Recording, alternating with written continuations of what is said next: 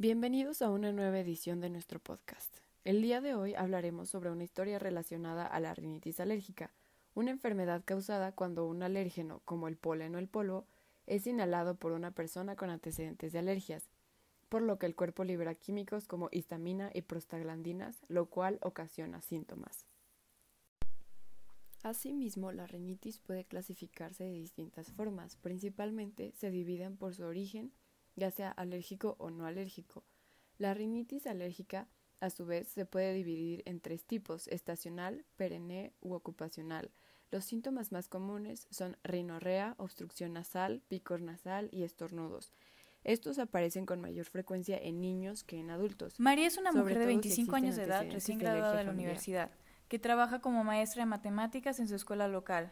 Es muy querida por sus colegas y alumnos por enseñar de manera ejemplar. Un día, mientras María estaba dando una clase, empezó a sentir dolores muy fuertes en la región de los senos paranasales, que le continuaron durante todo el año y notó específicamente que esto se le aumentó en otoño, justo cuando se cambió de casa. María, principalmente en las mañanas, se despertaba con la nariz tapada, estornudaba muy seguido y notaba secreciones mucosas en la faringe.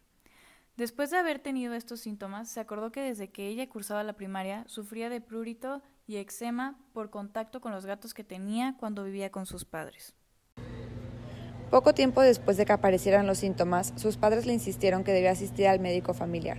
A María le quedaba muy lejos ir, por lo que decidió ir con uno que lo recomendó su amiga Ana ya que era un médico muy bueno que le había ayudado a ella anteriormente. Asistió con ese médico. Él le dijo que no era necesario hacerle pruebas de nada, ya que era obvio que ella era alérgica a los gatos, por lo que le administró antihistamínicos orales y diversos aerosoles nasales, pero no notó mejoría, por lo que decidió hacerle caso a sus padres y fue al médico familiar.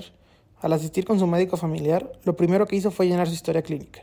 Al iniciar con su interrogatorio, María comentó que su padre y sus dos hermanos habían padecido de rinoconjuntivitis, Posteriormente, el médico realizó el prick test y el RAST, que dieron positivos tanto a gatos, ácaros de polvo doméstico, gramíneas, abdul, fresno y hasta roedores pequeños.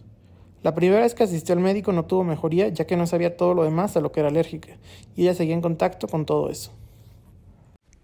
Al tener este diagnóstico, el doctor le dijo, los síntomas que me mencionaste son típicos de una cadena alérgica iniciada con un eczema y una rinoconjuntivitis subsiguiente en la infancia con una progresión de los síntomas y un incremento de los alergenos en la edad adulta. Y los dolores de los senos paranasales podrían ser un efecto secundario del uso frecuente mencionado de diversos aerosoles nasales. Por lo que recomendó a María que limpiara su casa, aspirara su cama y que no estuviera en contacto o tuviera un mínimo contacto con todo lo que apareció en las pruebas a lo que es alérgica. También le prescribió antihistamínicos para aliviar los síntomas que presentaba. Después de la consulta con su médico familiar tuvo una gran mejoría en cuanto a sus signos y síntomas ya que hizo todo lo que le recomendó el doctor y mantuvo su casa limpia y un contacto mínimo con sus gatos, y quitó el fresno que tenía en su patio. Aunque la alergia que tiene nunca se le quitará, al menos ya tuvo respuesta a la incógnita que había tenido sobre qué era lo que le desataba estos síntomas. Es importante cuidarse porque la rinitis es una enfermedad muy común que afecta entre el 10 y el 30% de la población mundial. Además, su prevalencia va cada vez más en aumento, la rinitis es una afección que causa una morbilidad significativa y discapacidad, lo cual afecta la calidad de vida de las personas que, la padecen. Aunado a esto, sabemos que la rinitis es responsable del 3% de las visitas médicas.